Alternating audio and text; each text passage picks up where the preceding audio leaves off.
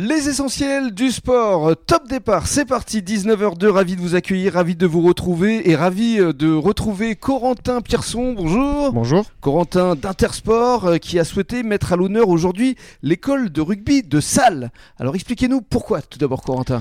Mais, tout à fait, oui, j'ai décidé de, convier notre ami Sylvain Dessis, euh, responsable de l'école de rugby de, de Salles, parce que c'est un partenaire que l'on a depuis, depuis de nombreuses années et qu'on voulait mettre euh, en lumière euh, de par tout le travail que lui et son équipe font euh, pour tout le club et toute l'école de rugby, mhm. qu'on est fier de, pouvoir accompagner mhm. depuis tant d'années. Avec de vraies valeurs pour les jeunes. Justement, cette école de rugby qui, je crois, est la première école de rugby de la Nouvelle-Aquitaine. Sylvain Dessis, bonsoir. Bonsoir. Vous êtes responsable donc de cette école avec Laurent Azera, c'est ça? C'est exact. Alors, effectivement, vous êtes la première école de rugby de Nouvelle-Aquitaine? Oui, la, la, première en termes de nombre d'enfants.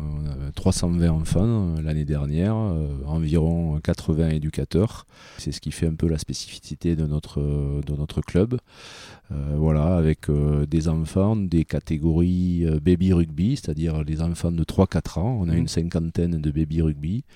Euh, jusqu'aux moins de 15 filles. Euh, pareil, il a une quarantaine de, filles. Euh, c'est un peu la, la nouveauté depuis l'année dernière, de créer vraiment toute la filière filles. Bravo à vous et on va évidemment revenir sur cette école de ce club, l'USL, qui est l'un des plus anciens clubs du bassin d'Arcachon. Ça a été créé en 1904, donc ça fait pratiquement 120 ans. Oui, c'est ça, 120 ans. Ben oui, 120 ans d'histoire avec de nombreux titres de champion de France, un peu dans toutes les catégories. Et avec beaucoup de transmission. Hein. On a le sentiment qu'effectivement, euh, quand on entre dans la famille de l'US Salle, on y reste et on fait venir les enfants, les petits-enfants. Euh, bref, c'est une grande famille. C'est ça, c'est la grande fierté du club de, pouvoir transmettre, euh, d'avoir été joueur et de, de, pouvoir transmettre à tous les enfants mhm. un peu le, cette identité de, qui fait le, club de l'US Salle. Alors parlons justement de vous, puisque vous avez démarré comme joueur. D'ailleurs, à l'US Salle, et puis vous avez un petit peu bourlingué euh, dans d'autres clubs? Oui, oui, bah, professionnellement, euh, j'ai tourné un peu partout hein, en France, et donc voilà, j'ai joué dans de nombreux clubs. Après, bah, j'ai joué un peu à Montferrand, j'ai joué à, à Issoire, je suis revenu dans la région, j'ai fini ma carrière à Salle, j'ai joué à Gujan, j'ai joué à Facture, euh, voilà, j'ai un, peu, j'ai un peu tourné un peu partout. Voilà. numéro 8 Oui, c'est ça, numéro 8 voilà, le, truc, c'est que voilà, je me suis fixé à Salle, j'ai fini ma carrière à Salle, euh, le club et l'ambiance qu'il y avait euh, m'a fait me fixer là-bas. Quoi.